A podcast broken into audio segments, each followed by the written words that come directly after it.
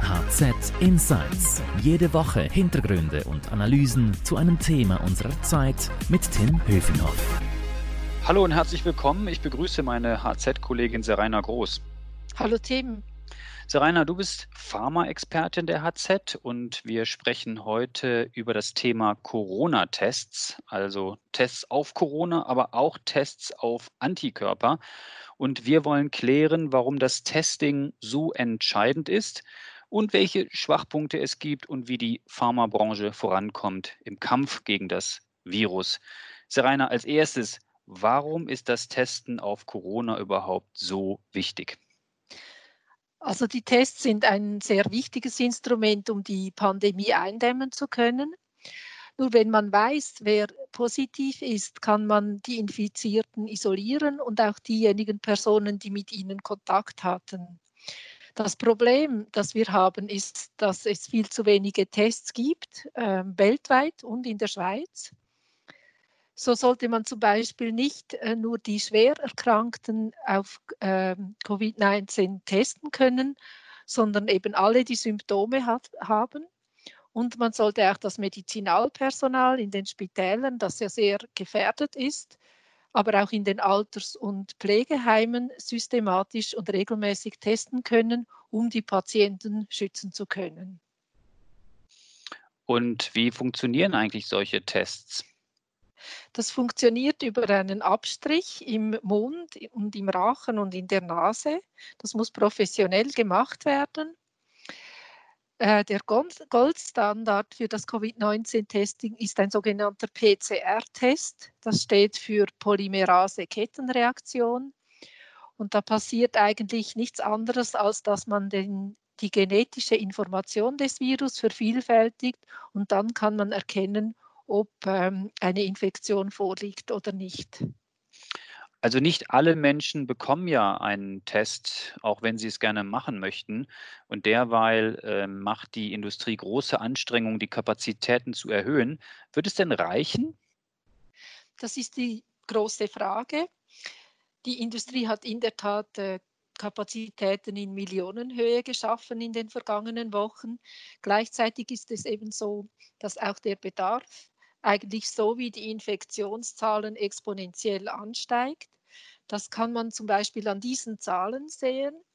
Zwischen Januar und Mitte März wurden weltweit 1,3 Millionen Tests gemacht. Jetzt am 7. April sind wir bei, bereits bei 9,5 Millionen. Und vielleicht einfach eine Zahl. Großbritannien geht davon aus, dass sie ab Ende April 100.000 Tests pro Tag machen werden. Das heißt, allein äh, Großbritannien würde dann etwa drei Millionen Tests pro Monat benötigen. Und wie sieht es in der Schweiz aus? Die Schweiz hat sehr viel getestet. Äh, die Schweiz hat bisher gegen 170.000 Tests durchgeführt. Das heißt aber immer noch, dass nur ein Einwohner auf etwa 2000 Einwohner getestet wurde. Also immer noch eine sehr kleine Zahl. Also da besteht noch äh, viel Testbedarf sozusagen. Äh, sag mal, äh, mittlerweile wollen ja viele Menschen auch einen Test auf Antikörper machen, um dann eben zu sehen, ob sie immun sind oder nicht. Was ist denn eigentlich der Stand der Dinge bei den Antikörpertests? Die Antikörpertests, die sind entwickelt, die sind jetzt, viele Anbieter sind daran, diese auf den Markt zu bringen. Es gab bis jetzt noch gewisse äh, Qualitätsprobleme, insbesondere bei Tests, die aus ähm, asiatischen Quellen kamen.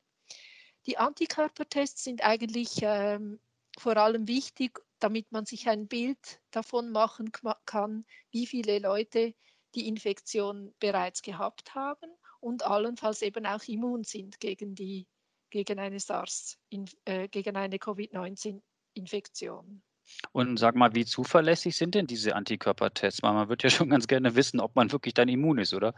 Eben, es gab Probleme mit asiatischen Tests, zum Beispiel in Spanien wurden Tests ausgeliefert, die dann äh, Schnelltests waren das, die dann nur zu 30 Prozent ähm, ähm, sicher waren und die mussten dann vernichtet werden. Also da ist vermutlich schon noch ein Weg zu gehen, bis diese Tests wirklich zur Verfügung stehen. Und äh, diese Antikörpertests, sind die aufwendiger als diese anderen Corona-Tests? Die sind ähm, einfacher. Äh, da muss man Blut abnehmen, wenn sie im Labor gemacht werden. Und für die Schnelltests äh, ist das eigentlich ähnlich wie bei einem Schwangerschaftstest. Da braucht es ein bisschen Blut und dann kann man das selbst in, einen, in einem Test, äh, selbst den Test durchführen. Also wenn ich es richtig verstehe, nur ein Pieks in den Finger statt jetzt den, den, den Abstrich im, im Rachenraum sozusagen. Genau. Und bei den Antikörpertests gibt es doch sicherlich auch Engpässe, oder?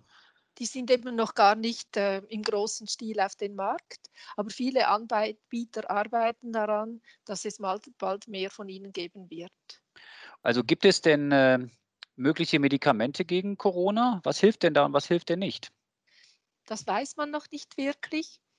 Es werden zwar mehrere Medikamente im Moment gegen äh, Covid-19 eingesetzt in den Spitälern, insbesondere Malaria-Medikamente, aber auch HIV-Medikamente. Aber ein gesichertes Wissen darüber, was diese wirklich wissen, wirken, weiß, hat man noch nicht. Was ist mit Schweizer Anbietern wie Novartis und Roche? Welche Rollen spielen die eigentlich dabei? Die sind in der Tat äh, vorne mit dabei. Roche und Novartis gehören zu den Unternehmen, die nun schauen, ob Medikamente, die bereits gegen andere Krankheiten zugelassen sind, womöglich auch gegen Covid-19 wirken. Und welche Medikamente sind das? Bei Roche ist das ein Medikament, gegen, das gegen Arthritis zugelassen ist und bei Novartis ist es ein Krebsmedikament.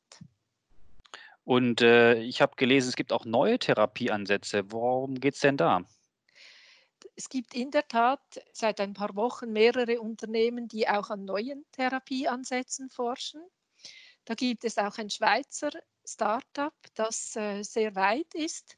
Und zwar ist das ein Startup aus Schlieren. Es heißt Neurimoon und äh, ist bekannt geworden, weil es hinter einem Wirkstoff steht, der jetzt womöglich als erstes Alzheimer-Medikament auf den Markt kommt. Und zwar forschen die an einem Antikörper, der direkt in der Lunge der Covid-19-Patienten appliziert werden kann und der den Virus dann dort bekämpfen würde. Ja, das wäre natürlich toll, wenn das klappen würde. Sag mal, was muss sich dringend verändern oder besser werden im Kampf gegen Corona? Eine große Gefahr sind sicher die Handelsbeschränkungen, die nun auch immer mehr äh, Medikamente erfassen. Indien hat zum Beispiel schon früh den Export von Wirkstoffen unterbunden, unter anderem von Antibiotika oder von gewissen Antibiotika. Nun haben auch mehrere Länder, darunter die Schweiz, den Export von Schmerzmitteln, die bei der Behandlung von Covid-19-Patienten wichtig sind, Beschränkungen unterlegt. Serena, dein Fazit, wie lange ähm, wird uns Corona noch beschäftigen? Ja, vermutlich eben schon noch eine ganze Weile. Vermutlich wird man in zwei, drei Wochen ein bisschen klarer sehen. Dann werden die Ergebnisse der ersten Antikörpertests vorliegen und dann weiß man, wie viele Menschen ähm, bereits infiziert waren mit dem Virus und wie gut die Immunisierung der Bevölkerung bereits ist. Das ist eine wichtige Größe, um zu entscheiden, wie es weitergeht. Serena, danke für deine Insights. Alle Infos und Analysen zur Krise gibt es ständig auf handelszeitung.ch. Und wenn Ihnen unser Podcast gefallen hat, dann freuen wir uns, wenn Sie uns abonnieren und weiterempfehlen. Danke sagen möchte ich unserem Podcast-Produzenten Carlo Ladi und ich möchte Werbung machen für die Podcasts meiner Kollegen, nämlich HZ Upbeat, alles über Startups von Stefan Meyer und den Podcast mit dem Titel Schöne neue Arbeitswelt von Melanie Loos. Für Lob oder Tadel erreichen Sie uns unter podcast.handelszeitung.ch. Merci fürs Zuhören. Bleiben Sie gesund. Seraina, danke dir ganz herzlich und adieu. Danke dir und adieu. HZ Insights.